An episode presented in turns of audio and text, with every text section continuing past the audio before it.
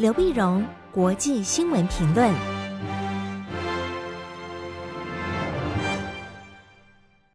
各位听众朋友，大家好，我是台北东吴大学政治系教授刘碧荣，今天为您回顾上礼拜重要的国际新闻呢。第一个，我们先看在日本刚刚结束的 G7 高峰会议。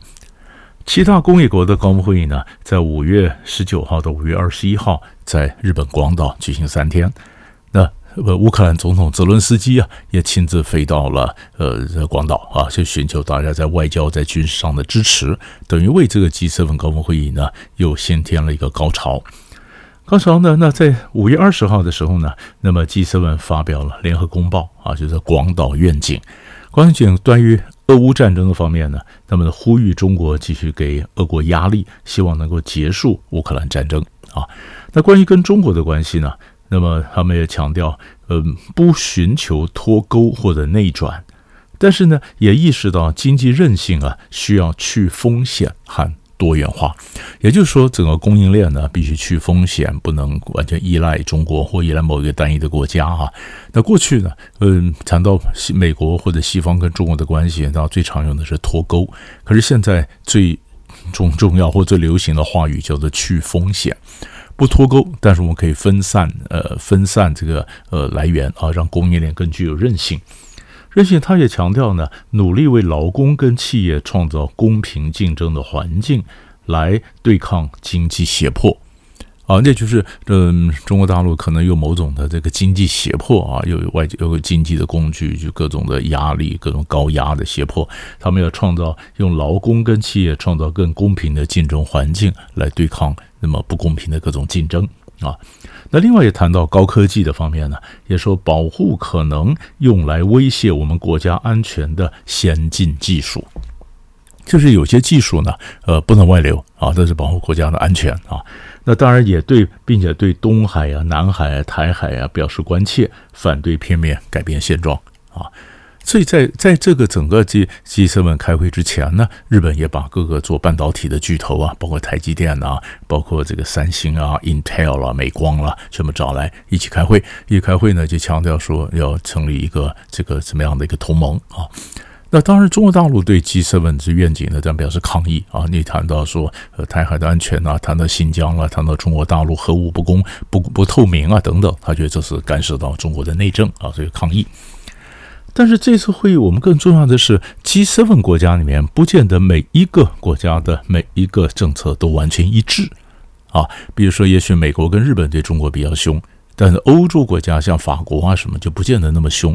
所以在这个联合声明里面也强调，他说每个国家呢，那么都有自己独立的关系和独立的一个外交的途径，但是呢，我们有一些共同的原则啊，共同的原则，也就是在对外关系上，在大原则上求同啊存异啊，可以看到他这个方向。但是我们更注意到是这次啊，岸田文雄或者日本呢，日本充满了企图心。出版系的行，所以除了 G7 国家之外呢，他另外找了八个国家、七个组织来来共同参加啊。这显然说，日本想要做一方的一个领袖啊，那么把 G7 的国际政治上的影响力能够扩大。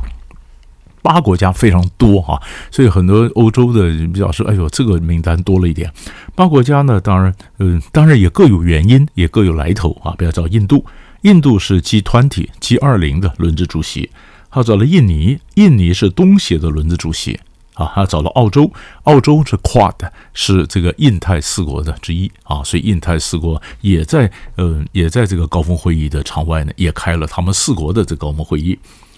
印度、印尼、澳洲之外，找了南韩，韩国跟日本现在正在和解啊，所以他们也加强美日的呃韩日韩的关系，也加强美日韩的三边合作。还找了巴西，巴西呢？日本现在是拉拢拉丁美洲，拉丁美洲也有锂矿啊，一个重要的一个矿产啊，大家都拼命想拉拉丁美洲。问日本的外相林芳正今年就两度出访拉美，啊，那巴西是拉美的大国，当然找了巴西，巴西呢找了呃越南，越南当然是东协的非常关键的国家，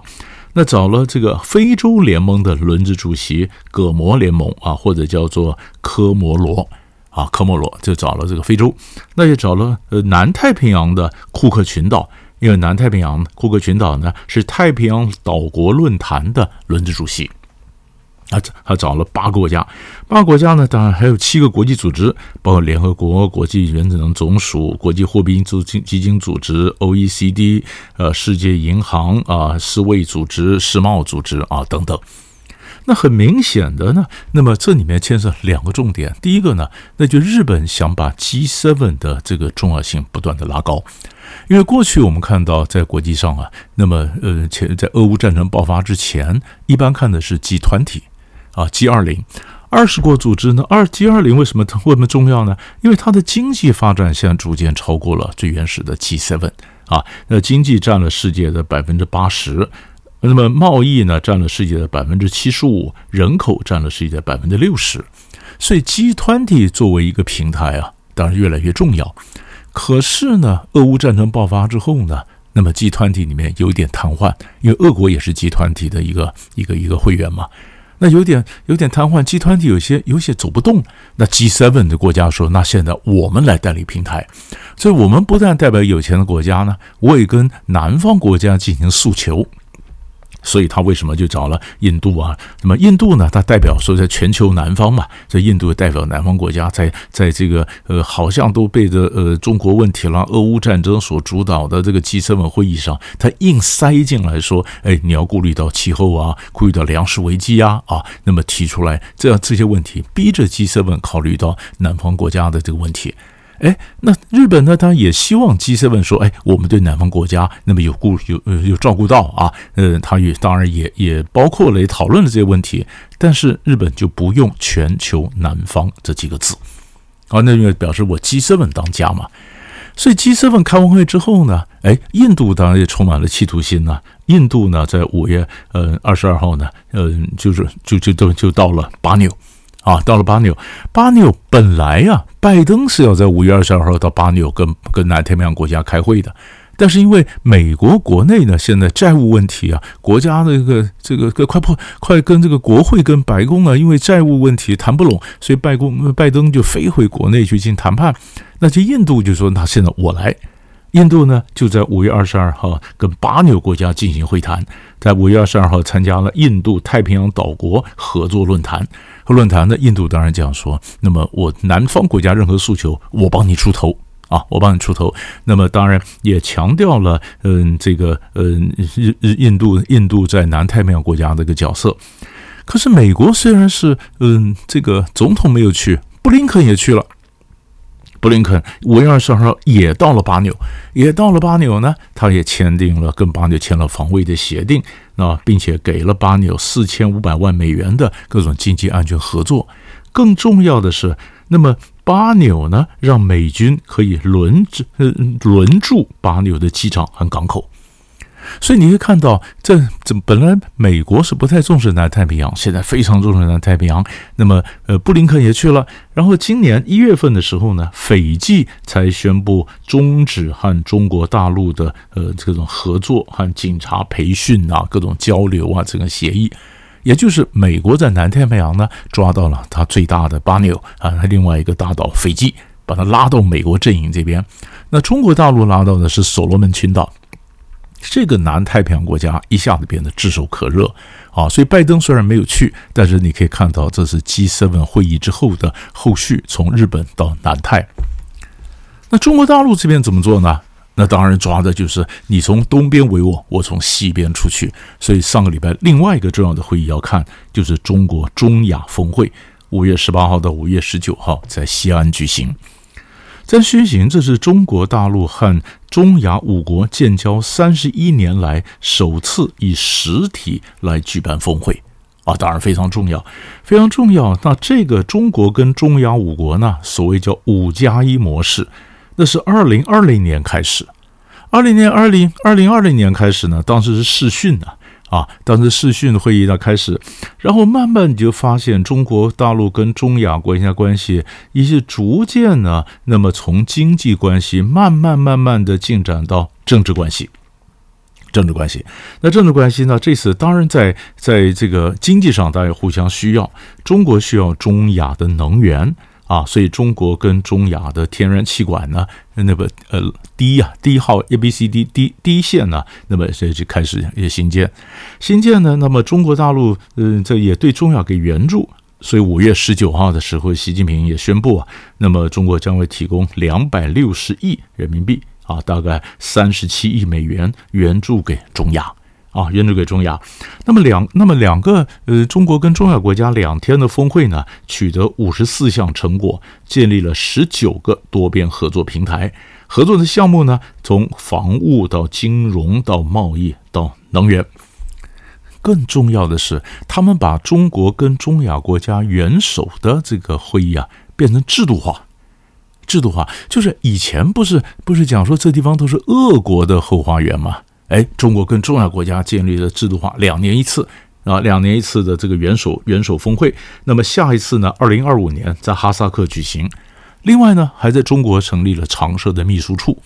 那中国大陆也跟中亚五国表示呢，那么坚决反对外部势力干涉地区国家内政，反对外部势力干涉地区国家内政。那当然包括反对美国在中亚那么去炮制任何的颜色革命，当然也反对。俄国的实力进入，你看到中国是抓的中亚，可是中亚国家呢，也在中国跟俄国之间做个平衡。所以在开会之前呢，在五月十九号之前，五月九号，中亚五国元首都参加了在莫斯科红场的二战胜利日的游行。啊，战胜利游行都也也都参加了。本来他们也在犹豫说要不要参，但后来五个国家都参了。那俄国当然看的情势，表示，嗯，俄国并没有跟中国生气啊。那俄国表示，我还是非常重视跟中国的关系。所以呢，在五月二十三号，俄国总理米舒斯金率领五百人的访问团访问中国。啊，马上，所以马上中亚峰会时候呢，俄国就宣布了啊，我们俄国总理要带五百人团访问中国。反正如果你说这是表示中国去挖俄国的墙角，俄国希望巩固跟中国的关系，还是其实他们本来关系就不错，这当然很耐人寻味。但你可以看得出来，那么当呃 G7 国家在沿海从抓南太平洋从海边围堵中国的时候呢，中国从中亚这边用“一带一路”打出一个缺口。所以你可以看得出来，这是上个礼拜两大国际会议后面看到的地缘政治的整个较劲和布局。所以大概两大坏的新闻，分为你分析到这里，我们下礼拜再见。